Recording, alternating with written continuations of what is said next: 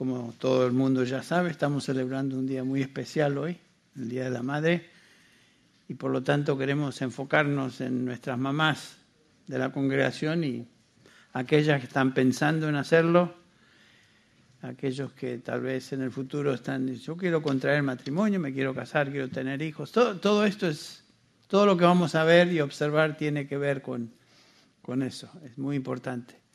Gracias a Dios por los hogares y parejas, matrimonios que el Señor nos dio dentro de la congregación y esperamos que esta meditación hoy sea para el beneficio de todos. Comenzamos el, tiempo devocional leyendo el Salmo 1, donde el salmista habla de bienaventurado es el varón, pero por supuesto lo aplicamos a, la mujer. Bienaventurada es la, la, mujer, en este caso, que estamos considerando en esta mañana. Eh, una mujer virtuosa, una mujer bienaventurada.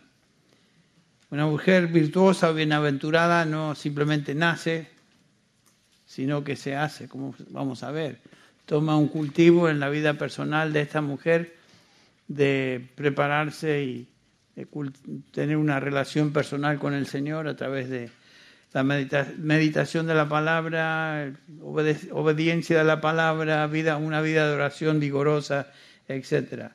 Entonces, hay ciertas características de una mujer piadosa que estaremos observando, y particularmente en lo que se refiere a su responsabilidad principal dentro de, del hogar, eh, que es la crianza de sus hijos y qué es lo que el Señor espera de ellos.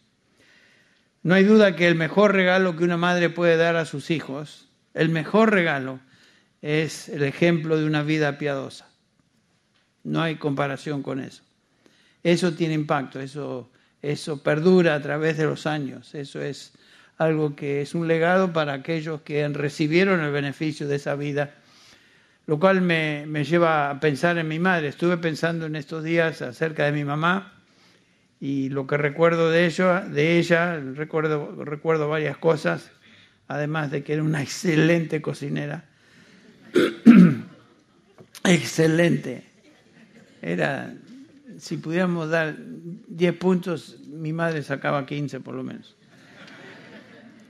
Ah, lo que recuerdo es eh, su relación personal con nosotros, sus hijos, y cómo en momentos de dificultad, y ah, recuerdo hace unos años atrás, cuando estaba pasando por momentos de duda en mi vida como cristiano y también duda en términos del el llamamiento de Dios para conmigo en, al ministerio, mi madre me recordó de, una, de una, una anécdota que sucedió con ella que me contaba ella, por supuesto yo no recuerdo esto, tenía unos dos años y medio, tres, yo me enfermé muy, mal, estaban de viaje, mi padre estaba predicando no sé en qué otra provincia, estaban creo en la provincia de San Juan, San Juan, en Argentina estaban solos en el campo, ella estaba sola en el campo y yo me enfermé, tenía una fiebre increíble, ella me contó, al borde de la muerte este, y yo me puse de rodillas, me dice, y, oré al Señor lo siguiente. Todo esto me lo decía ella para que vea que el Señor está, está conmigo. Y me dice, mira, yo oré al Señor que de una manera que es muy difícil orar. Le dije al Señor, mira, Señor, te pido que lo sanes, que le des vida, porque no, no, no, estoy segura que pueda pasar esta noche. Pero si no es el caso, si tú, este, si tú no lo vas a usar en el futuro, llévatelo. Llévatelo. Esa es una oración difícil para una mamá, ¿no? Y eso me lo dijo para hacerme ver que Dios, la mano de Dios, estaba conmigo. Y el Señor me había usado hasta ahora y el Señor tiene planes para mí todavía. Y espero que el Señor tenga planes para mí hasta que Él me lleve a su presencia. Aunque nos vamos a Florida, no se acaba todo esto. Algunos piensan que cuelgo los botines, me voy a Florida, nos vamos a Florida, compramos una hamaca entre dos palmeras, un par de piña coladas y ya el resto del, del tiempo lo pasamos ahí, ¿no? Espero que el Señor tenga todavía un, servicio particular para mí. Bueno, eso, ese, ese testimonio de mi padre, de mi madre, me dio mucho aliento, por supuesto, y es algo que me ayuda a recordar a mi mamá por lo que era. Una mujer bienaventurada, una mujer piadosa, y bueno, estamos en este día honrando a nuestras madres, y por eso cuento la anécdota este particular. Pero otra vez, el mejor regalo que una madre puede dar a sus hijos es una vida de piedad, una vida, un ejemplo a sus hijos, porque eso va a servir aún en el futuro. Bueno, el apóstol Pablo habla de un grupo de hermanas piadosas en primera de Timoteo capítulo 5, y este es el cuadro de honor, por decirlo así, de mujeres piadosas en la iglesia local. Primera de Timoteo 5, 10, eh, Pablo habla de esas viudas piadosas que iban a estar o estaban en la lista esta particular de la iglesia local. No toda, no toda viuda podía estar ahí, no toda mujer podía estar ahí, solamente viudas que mm, se distingan por ciertas características que aquí, aquí, aquí el, apóstol menciona. Y vamos a leer simplemente el pasaje y luego eh, seguimos con eh, los distintivos y qué es como una, cómo una madre piadosa puede criar a sus hijos de una manera que atrae, que agrade al Señor. Dice así el capítulo 5, 1 Timoteo 5, versículo 10. Si van a ser incluidas en este cuadro de honor, estas son las características. Que tenga un testimonio de buenas obras, o sea, una conducta ejemplar. Si ha criado hijos, no simplemente que los ha criado, sino que los ha criado obviamente en el temor y, la amonestación del Señor.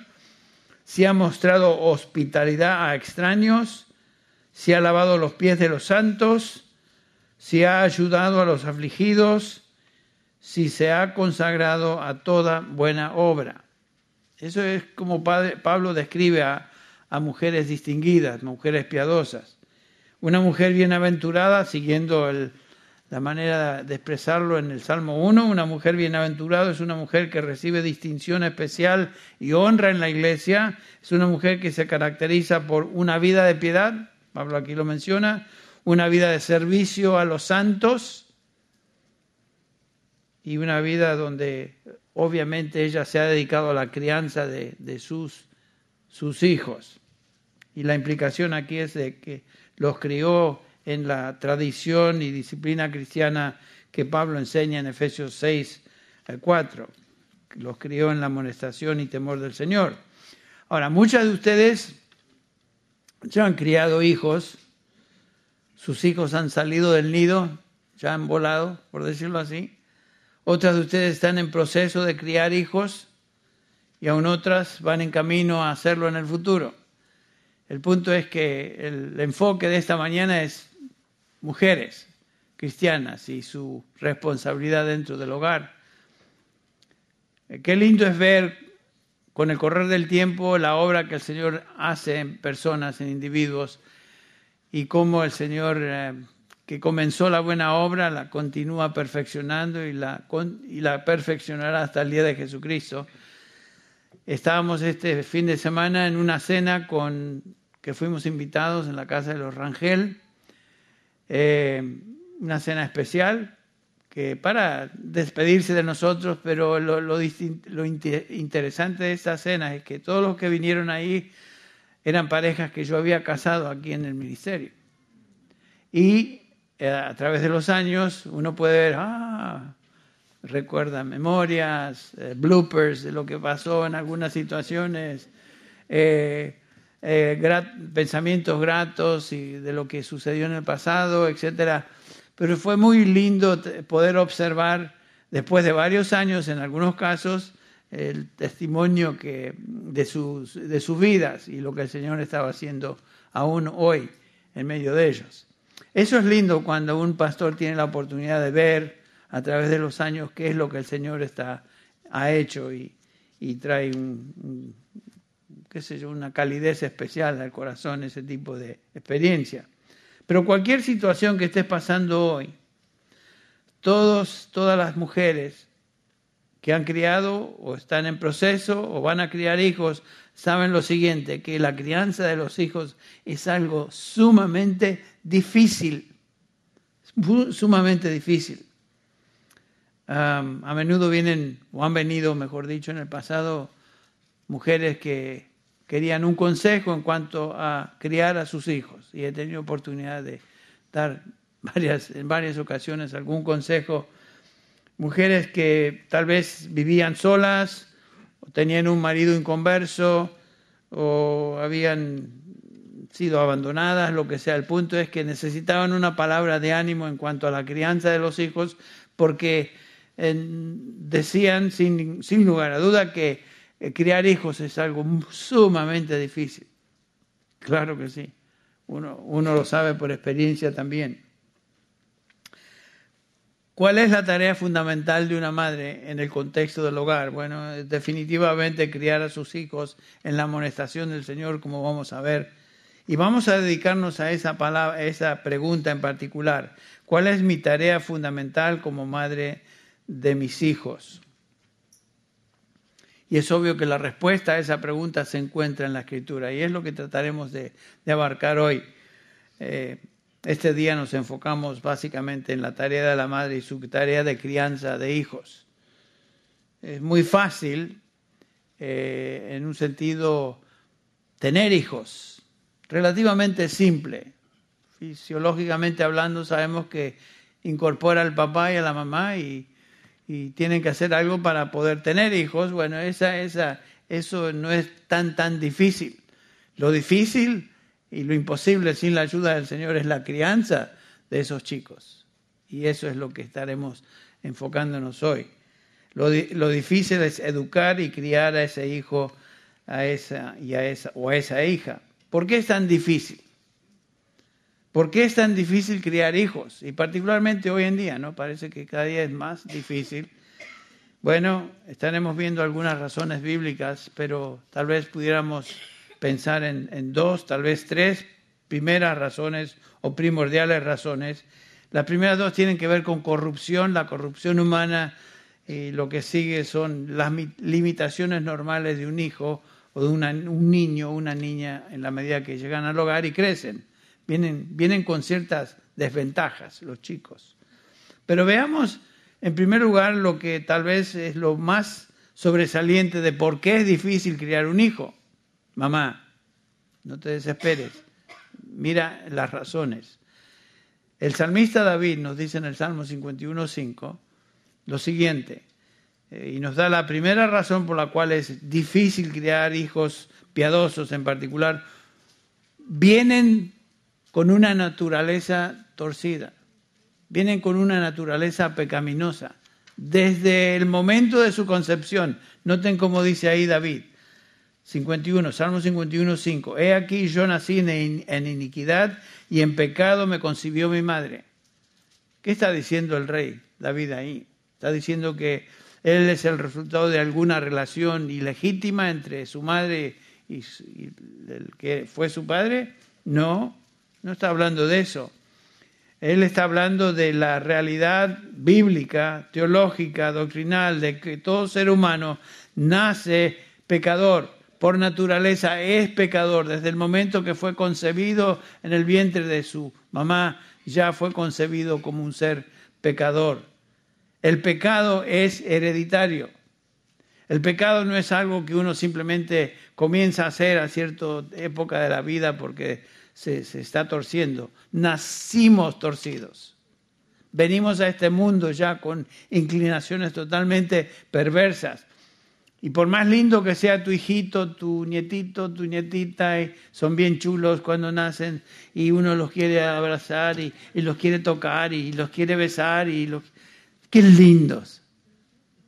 Lindos es solamente darle unos añitos y ver que eso tan lindos no son. Pero ¿saben por qué? Porque nosotros llegamos a este mundo de la misma manera.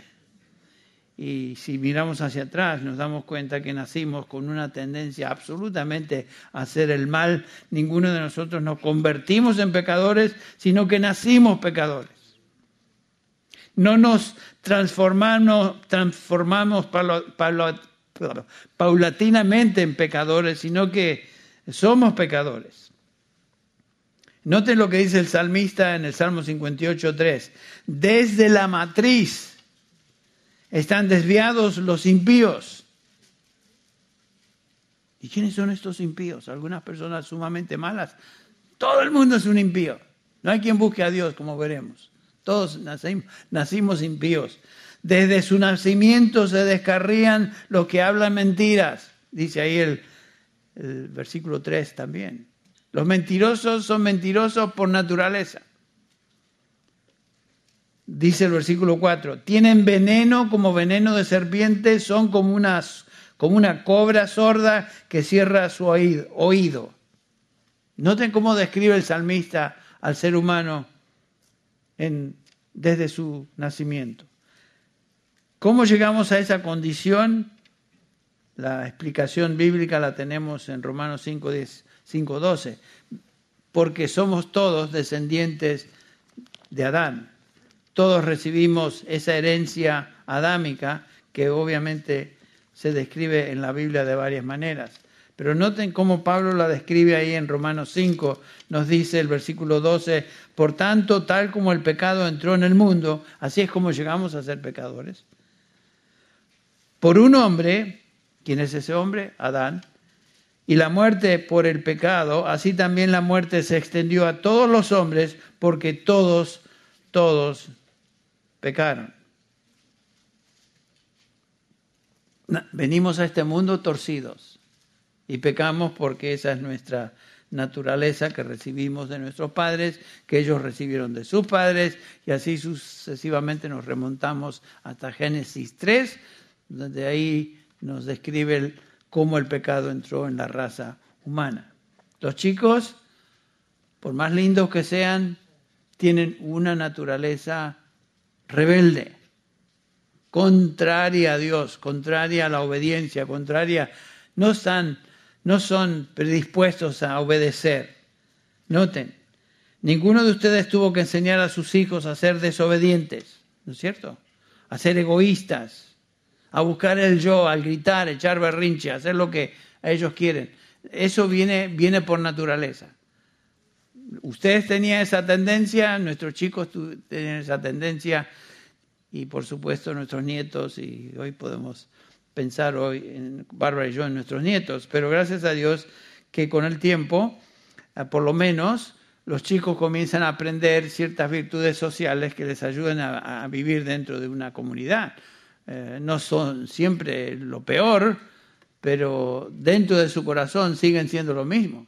Por afuera han cambiado, hay cierta etiqueta social que uno adquiere mm, para poder ser, este, poder convivir con, con otros. Al inicio nuestros padres nos gritaban, no hagas eso, no le pegues, no pellizques a tu hermana, que no le tires el pelo, dejate de molestar, portate como debes, etcétera, etcétera. Ahora, gracias a Dios que ya cuando tienen 15 años uno no tiene que decir esas cosas. Pero el problema no es su conducta en el momento, el problema es interno. Es algo que traemos desde el nacimiento, desde nuestro nacimiento, desde nuestra concepción, como hemos visto. Y la, la Biblia nos dice entonces que el hombre en su condición natural es insensible a Dios.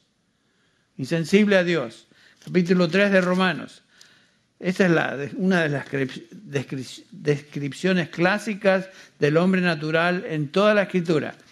Romanos 3, 10, como está escrito, no hay justo ni aun uno, no hay quien entienda, no hay quien busque a Dios, todos se han desviado, aún se hicieron inútiles, no hay quien haga lo bueno, no hay ni siquiera uno. Esa es una descripción muy clara. Eh, o sea, obviamente Pablo está hablando del corazón. Por afuera uno puede ser buena, bueno, y todos conocemos a buena gente. Tenemos conocidos que uno dice, qué buena gente. Sí, pero el problema eh, no está simplemente en lo que uno ve, es el corazón. Y claramente la escritura nos dice que el corazón es perverso, peor que todas las cosas. Nacemos con una naturaleza que es insensible a Dios, se revela contra Él y todo lo que es justo. En su esencia, nos dice Romanos 8, 5 al 7, somos enemigos de Dios. La mente puesta en la carne, dice Pablo, es enemiga de Dios. Y aquí Pablo describe a todos los seres humanos que no conocen a Dios. Viven en la carne, la mente está en la carne y son enemigos de Dios. Ni siquiera pueden hacer lo bueno, Pablo agrega en el versículo 7. Entonces, ¿por qué es difícil criar a hijos que realmente sean lo que queremos que sean? En primer lugar, porque su naturaleza es absolutamente corrupta. Esta condición Pablo la describe en, Efesios 2, que estudiamos por un largo tiempo, como muertos en delitos y pecados. No solamente enfermos, muertos muertos en delitos y pecados, absolutamente insensibles a las cosas de Dios. Esa es muerte espiritual. Además de, si eso fuera poco, este, Pablo agrega algo interesante en, en 2 Corintios capítulo 4. Ustedes recuerdan, simplemente estamos repasando eh, cómo es que venimos a este mundo. 2 Corintios capítulo 4, dice el versículo 4, hablando del hombre en su estado natural, los hombres en su estado natural, en los cuales el Dios de este mundo, ¿quién es el Dios de este mundo? El diablo, el perverso, el maligno, el Dios de este mundo ha cegado el entendimiento de los incrédulos para que no vean el resplandor del Evangelio de la gloria de Cristo, que es la imagen de Dios. No solamente su, su naturaleza es corrupta, perversa, sino que aún el diablo trabaja cegando, cegando el entendimiento de las personas. Y eso incluye a nuestros hijos. Hasta que el Señor, por su espíritu, de alguna manera obre, que no entendemos cómo Él lo hace, pero obra abriendo el entendimiento, dándoles entendimiento y pueden responder al Evangelio como veremos en un instante. Entonces, eh, es difícil criar a nuestros hijos por su condición natural, es difícil criar a nuestros hijos porque el enemigo de nuestras almas, del cual hemos estado estudiando por varias semanas, Efesios 6, eh, anda como león rugiente buscando a quien devorar y aquí nos dice Pablo que ciega la mente de los incrédulos, para que no vean, para que no vean. Qué trágica condición. Entonces nosotros no vamos a convencer a nadie de, de su condición y de pecado a menos que Dios, por su Espíritu, intervenga en esa vida. No solamente eso, sino como para agregarle a la, situación, eh, es difícil crear hijos por naturaleza, por el ataque del diablo en sus vidas y también aquí el medio ambiente en el cual nos criamos, el medio ambiente en el cual vivimos. Me refiero al ambiente social, al ambiente cultural. Y todos estamos conscientes de que cada día es más y más corrupto. El Señor ha entregado al, perverso, al impío, al, pecador, a, los deseos de su carne. Romanos 1.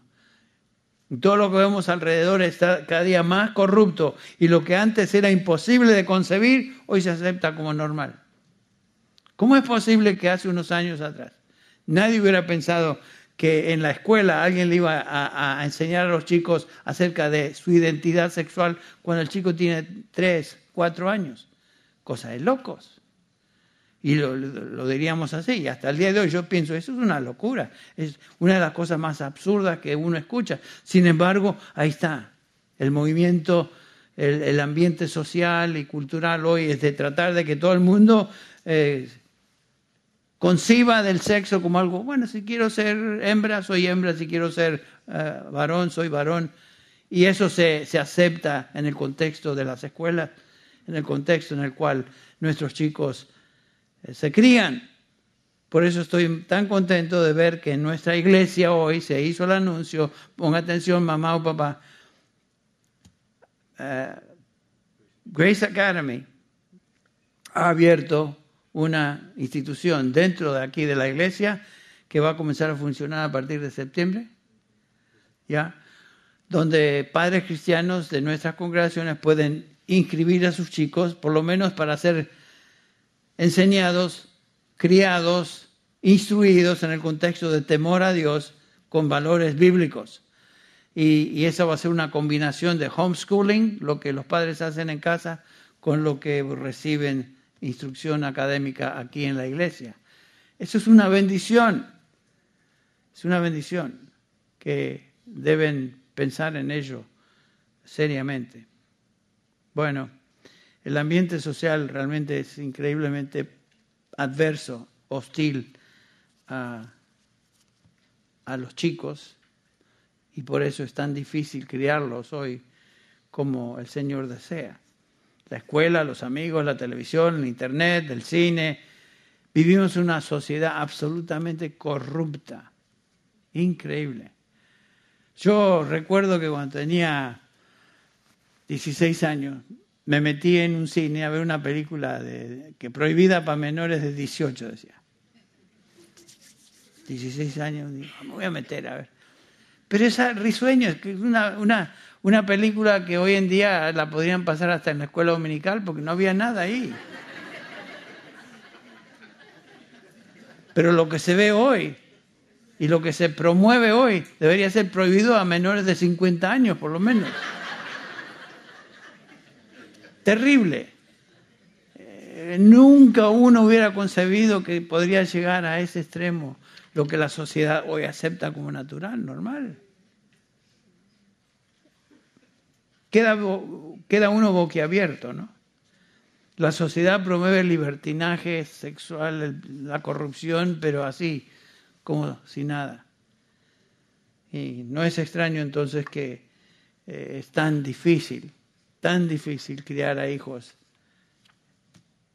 en, el temor del Señor, porque están expuestos a todo esto en la escuela, o con sus amigos, o con el Internet. Una de las cosas más terribles es que muchos chicos tienen acceso a, los famosos smartphones, que si el padre o la madre no, está consciente de eso, tienen apertura o acceso a cosas que son absolutamente horribles. Y uno ni siquiera las está buscando. De repente aparecen cosas ahí, pero ¿quién me suscribió? Yo no, no tengo nada que ver con eso. Yo no sé cómo se meten, pero lo hacen. Así que cuidado con los chicos y sus smartphones y sus, su acceso, acceso al, a la compu, a la computadora. Mamá cristiana, papá cristiano, cuidado con eso. Cuidado con eso hoy. La sociedad en que vivimos, no hay duda, tiene una influencia tremenda en nuestros hogares. Entonces, es difícil crear hijos. Y todos lo sabemos. Por la naturaleza pecaminosa, porque el diablo está en contra de eso, por la influencia del medio ambiente. Y en tercer lugar, como, o cuarto lugar, no sé, como si fuera, como si fuera poco, eh, los chicos vienen, como dije, con limitaciones. Lo vemos, por ejemplo, un ejemplo tan típico es Lucas 2.52, donde vemos que aún nuestro Señor Jesucristo creció en ciertas áreas de, de deficiencia normal de un infante. No te dice ahí, y Jesús crecía en sabiduría, en estatura, en gracia para con Dios y los hombres. Este pasaje nos enseña que aún el Señor Jesucristo experimentó crecimiento, no vino totalmente maduro, creció como uno de nosotros. Crecimiento mental, sabiduría. Crecimiento físico, estatura.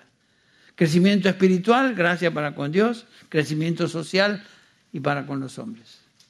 O sea, es obvio que el Señor nos hizo eh, cuando nacimos con limitaciones que nuestros padres y el contexto del hogar deben enseñar y deben trabajar y deben esforzarse en ayudar a los chicos a crecer en esas áreas porque son limitados en su físico, en su mente, en su eh, habilidad social, etc.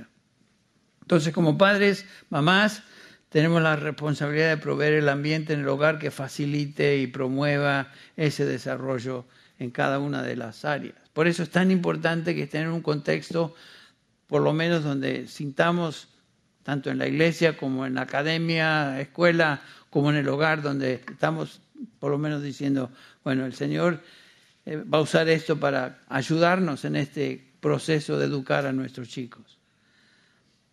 Lo más grande y lo más importante, sin embargo, que una papá, un mamá, eh, ahora estamos hablando de mamá, es, es fundamental esta categoría, debemos instruirlos en la palabra de Dios.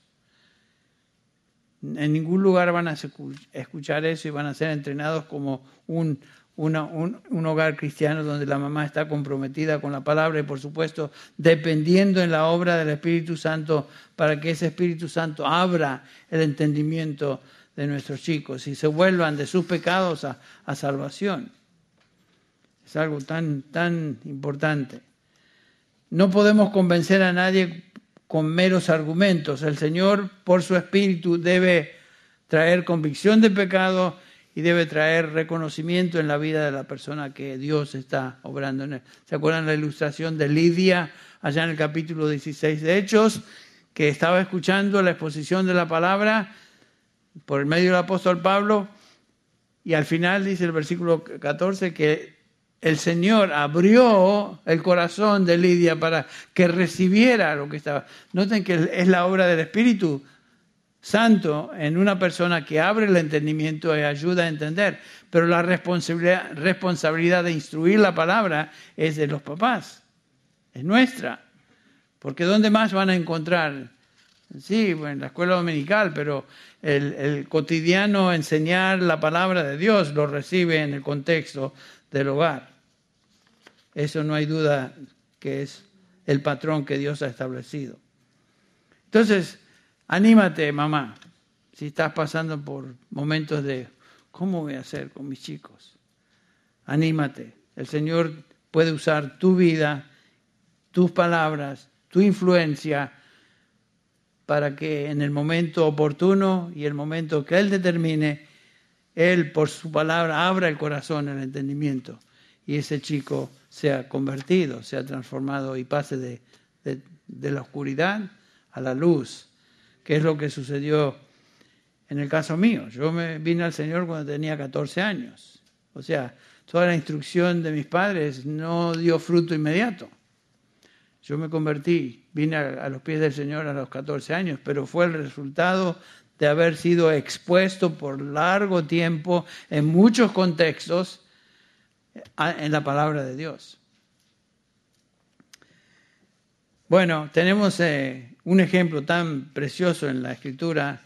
Algunas veces una mamá soltera, una mamá con dificultad dice, bueno, yo, ¿cómo voy a criar a, mi hijo en los caminos del Señor? Mi esposo es un inconverso, no, tiene nada, no quiere nada que ver con las cosas de Dios y yo estoy sola. Bueno, fíjense lo que 2 Timoteo 3 nos enseña. Aquí tenemos el ejemplo de una madre casada con un inconverso, una madre judía, Eunice, casada con un inconverso, quien tuvo el privilegio de traer a Timoteo a los pies del Señor. Leemos ahí lo siguiente.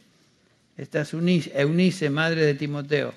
Segunda de Timoteo 3:14 dice, sin embargo, le dice Pablo a, Timoteo, persiste en las cosas que has aprendido, de las cuales te convenciste, sabiendo de quiénes las has aprendido, que desde la niñez, noten, ahí comienza el, el impacto, ahí comienza el proceso. Desde la niñez has sabido las sagradas escrituras, las cuales te pueden dar sabiduría que lleva a salvación mediante la fe en Cristo Jesús. ¿Qué es lo que hizo Eunice?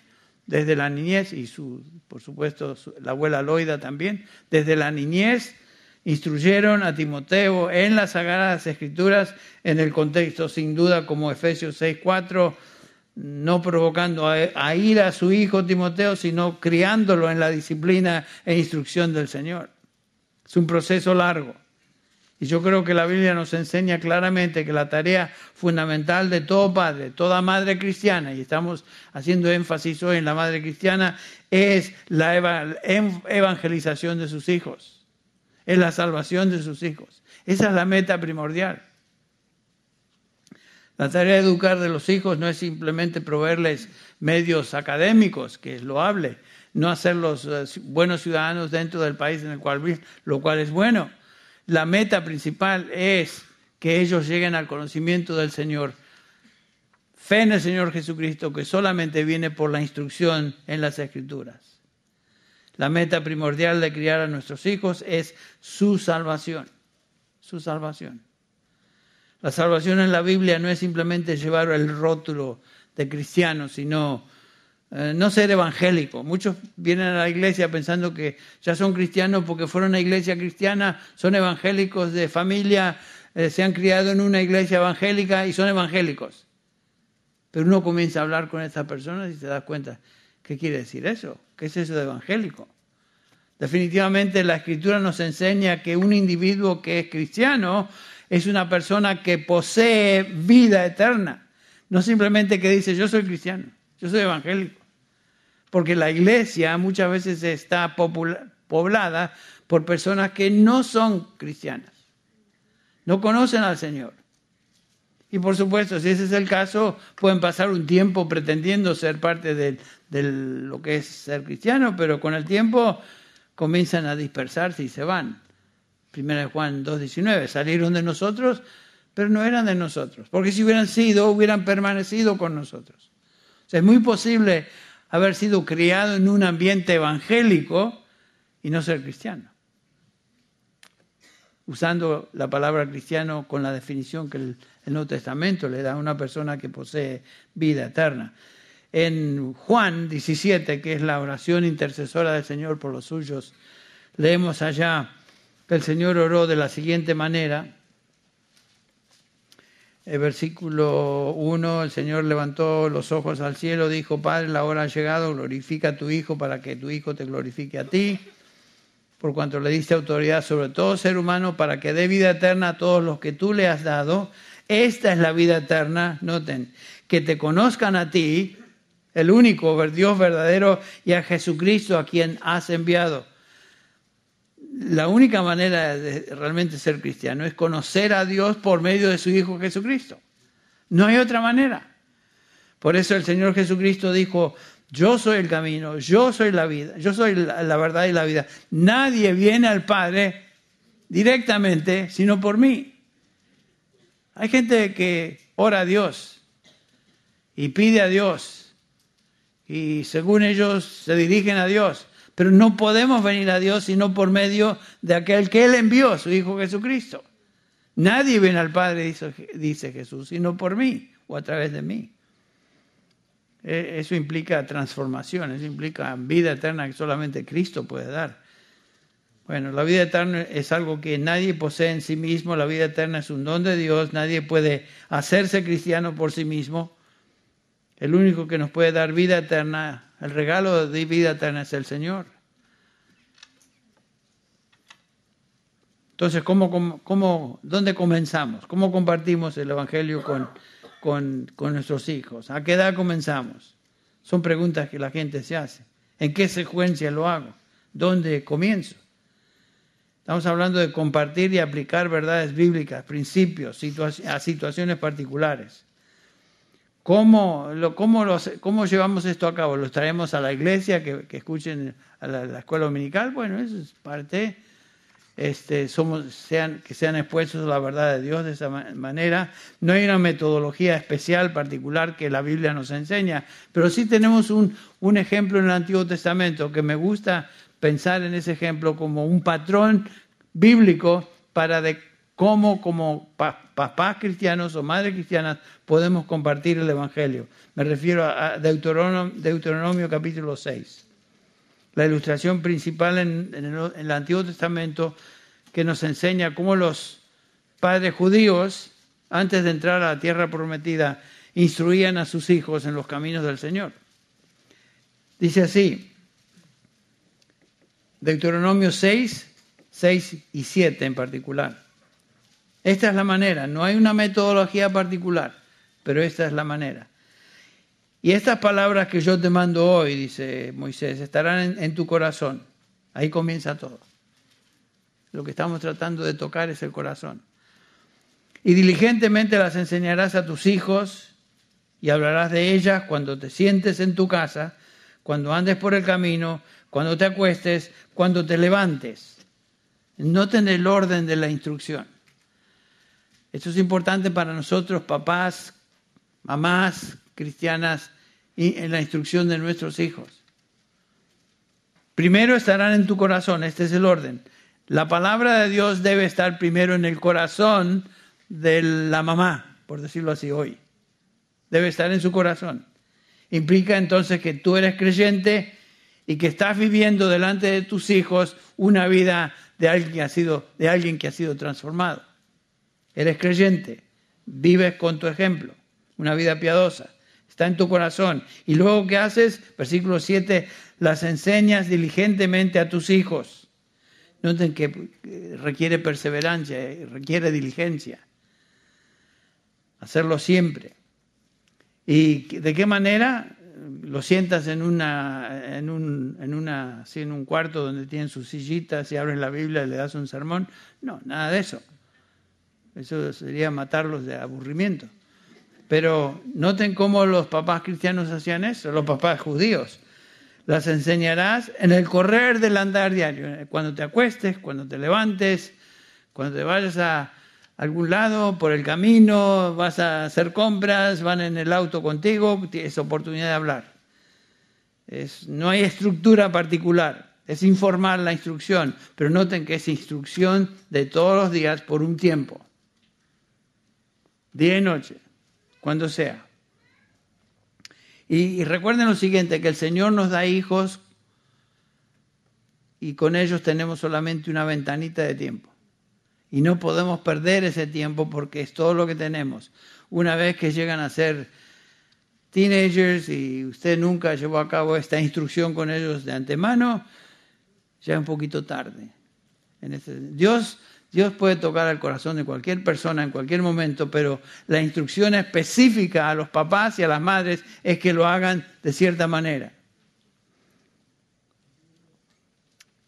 ¿Dónde, comenzamos? Desde que, eran, desde que son pequeños, desde que tienen la noción de, entender algo, desde que puedan, en la medida que puedan entender y digerir en su nivel de desarrollo emocional e intelectual, es cuando hablamos, cuando conversamos enseñamos, instruimos. Entonces, si ese es el caso, no podemos lograr eso en una lección. ¿Qué vas a lograr en un día de instrucción? Hoy, hoy creo que voy a darle una buena lección de evangelismo a mis hijos. Me preparé bien, tengo mis notas, mis bosquejitos, mi introducción. Lo aprendí de los seminaristas de, TMS. Así me enseñaron. Uno, dos, tres. ABC, aquí está. Lo tengo. Lo siento ahí, le doy la, la lección. A ver, reciban al Señor. ¿Quién levanta la mano para recibir así? Tonteras, ustedes saben que no se puede hacer así. Entonces, permita simplemente sugerir algunas verdades muy importantes, claves que debemos instruir a nuestros hijos. Tener que nuestros hijos tengan un alto concepto de Dios. Eso es lo básico. Que sepan nuestros hijos que Dios es santo por, y que debemos ser santos porque Él es santo. Eso es indispensable. Ah, estos son conceptos que debemos enseñar e instruir a cualquier persona, pero particularmente a nuestros chicos, en la medida que tenemos acceso a ese tiempo con ellos continuamente. Dice Levítico 11:44, porque yo soy Jehová vuestro Dios, por tanto le dice a Israel, consagraos y sed santos, porque yo soy santo. No os, contaminéis con ningún animal que se arrastre por la tierra, porque yo soy Jehová, que os ha hecho subir de la tierra de Egipto para ser vuestro Dios. Por lo tanto, sed santos, porque yo soy santo. Ese es un, un concepto clave que debemos enseñar a nuestros hijos. ¿Por qué obedecemos a Dios? ¿Por qué oramos a Dios? ¿Por qué buscamos a Dios? Porque Él es santo. Santo. No hay santo como el Señor, dice Isaías 2.2. Hebreos 12.14. Buscar la paz con todos y la santidad sin la cual nadie verá al Señor. Es obviamente crucial que entendamos eso y que nuestros chicos entiendan. Pedro repite esta, Pedro repite esta instrucción en su primera epístola, versículo 16, porque escrito está, sed santos, porque yo soy santo, la misma referencia al Levítico. El Dios de la Biblia es un Dios que no tolera el pecado, no hace la vista gorda al pecado, santo. Por lo tanto, enseñamos eso y lo ejemplificamos con nuestra vida, porque no podemos enseñar que Dios es santo y vivir como se nos da la gana, y vivir como personas que no conocen el Evangelio. Eso, eso es absolutamente contraproducente. A través de la palabra de Dios notamos que se nos enseña que debemos ser ejemplos en lo que enseñamos y enseñamos santidad también por nuestra propia, por la palabra de Dios y por nuestra propia conducta. Bueno, en segundo lugar tenemos que enseñar a nuestros hijos que eh, lo que es el ser humano, qué concepto tienen ellos de lo que es el hombre. Es algo que debemos enseñar, de a poquito. Eh, como ya vimos, la escritura nos dice claramente que el hombre es pecador, que nace pecador y que peca porque es pecador. Eso es algo que debemos instruir continuamente y eso comenzó desde Génesis capítulo 3. Y ahí nos remontamos a ese tiempo y, y cómo el pecado entró en la, en la experiencia humana y eso cómo afectó a nosotros, hijitos. Por eso ustedes son como son. Por eso mamá y papá somos como somos. Porque luchamos contra esto que llamamos pecado. Y que nos vean como personas transparentes. Que, vean honestidad en nuestra vida. El hombre nace y crece muerto en delitos y pecados. Es algo que debemos enseñar todo lo que hemos visto hasta ahora. No hay justo ni un uno, por las obras de la ley ningún ser humano será justificado, por cuanto todos pecaron no, no alcanzaron la gloria de Dios, la paga del pecado es muerte, etcétera, etcétera. Nuestros chicos necesitan saber que Dios es santo y cada uno de nosotros somos pecadores sin ninguna posibilidad de llegar a Dios a menos que entendamos el Evangelio. Y ahí es el momento de hablar del Evangelio. Los chicos necesitan ser instruidas, instruidos en cuanto a, quién es Jesús, qué vino a hacer, qué es su obra. Las buenas nuevas de salvación. La paga del pecado es muerte, pero la dádiva de Dios es vida eterna por medio de nuestro Señor Jesucristo. Ustedes notan que este tipo de instrucción no se lleva a cabo en una lección, no se lleva a cabo en un día. Es por eso la instrucción de Moisés a los padres de Israel es hacerlo continuamente a la mañana, a la noche, cuando camines, porque no hay posibilidad de entender la ley a menos de que sea instruido uno en el correr del tiempo una y otra y otra vez. Ustedes que están acá en Grace Church, hemos estado aquí en Grace Church, hemos crecido en el conocimiento de la, de la palabra, pero no fue por un sermón, fue por uno y otro y otro y otro. Y esa instrucción comienza a tener cabida, impacto en nuestra vida porque es el proceso de, ser expuestos continuamente a la verdad de Dios. Lo mismo con nuestros hijos. No podemos esperar que de repente sean cristianitos, a menos que sean instruidos. Y el Señor en su momento toca el corazón de uno de nuestros hijos y lo cambia. Yo me acuerdo, se los conté antes, cuando mi hijo Esteban, Stevie, este, viene un día después de la escuela dominical donde se les habló del bautismo, quedó impactado con el bautismo y lo que esto significa era una iglesia bautista, por cierto, en, Miami. Y ahí se convirtió Stevie, en Miami. Bueno, viene y me dice, papá, yo quiero, yo quiero bautizarme. Ustedes recuerdan el relato, más o menos. ¿Por qué, hijo? No, yo, yo quiero ser salvo, quiero ser limpio. Muy bien, este, él había sido instruido en los caminos del Señor en casa, cuando se va a la cama, cuando nos sentamos, una y otra vez. Tú piensas que, le digo en inglés, you think your uh, baptism will save you?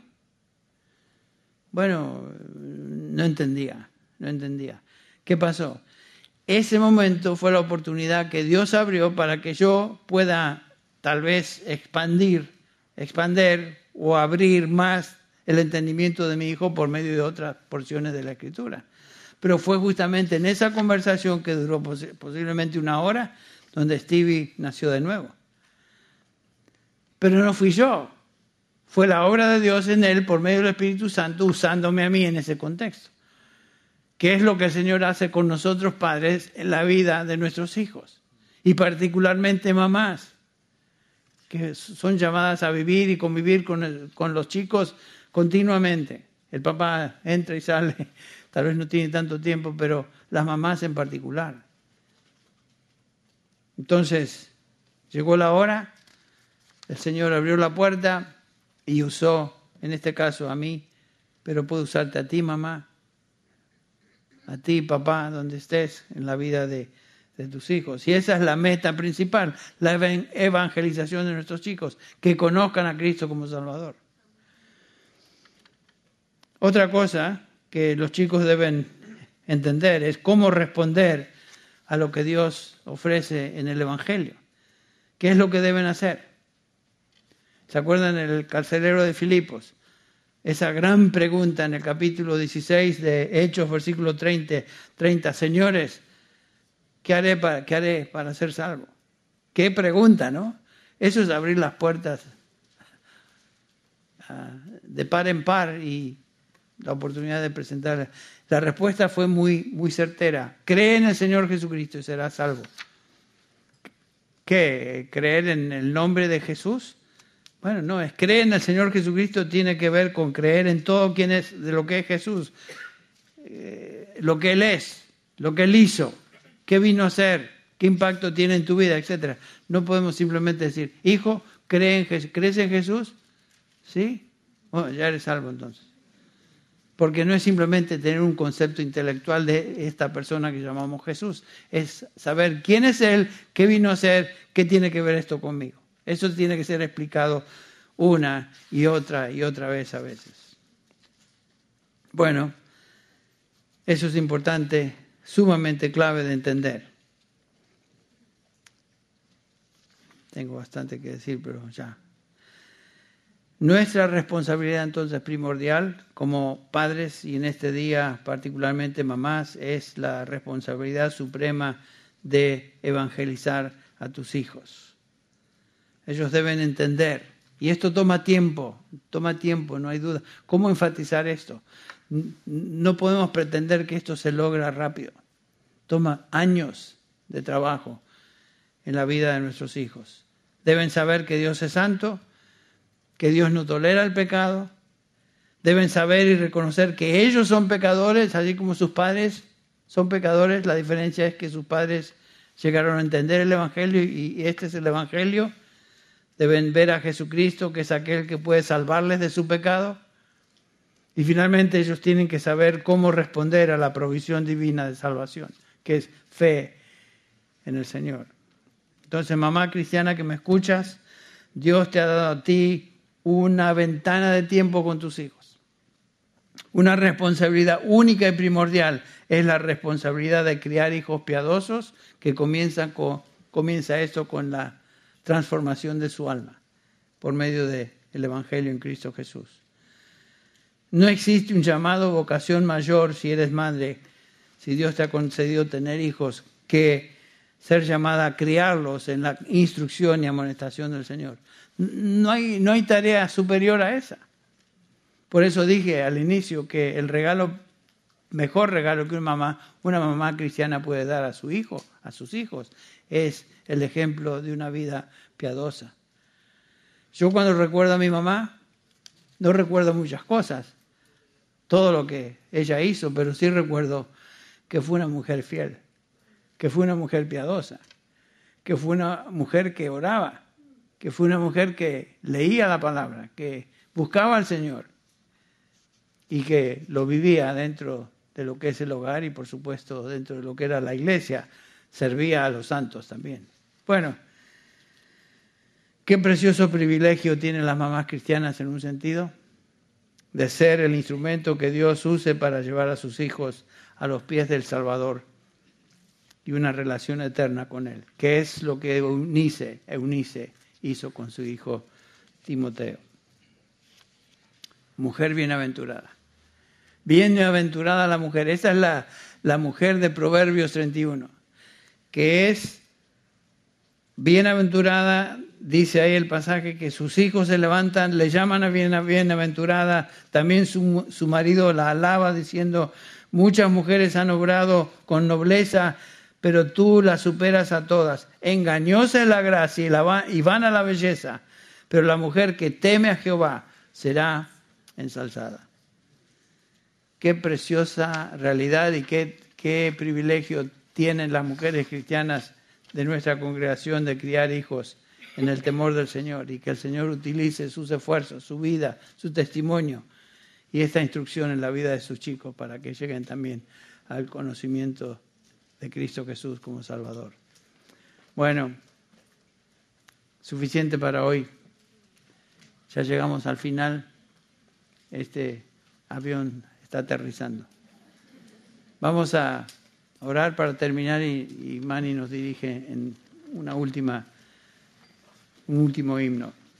Padre Celestial, te damos gracias por esta mañana, por el tiempo que podemos meditar en tu palabra. Señor, hay tanto que, que pudiéramos haber dicho y pido que utilices lo que se expresó pasado en tu palabra para tocar corazones, tener impacto en la vida de nuestras madres cristianas en esta, en esta reunión, en, este, en esta congregación y también, Señor, aquellas que escuchan este mensaje por medio del Internet.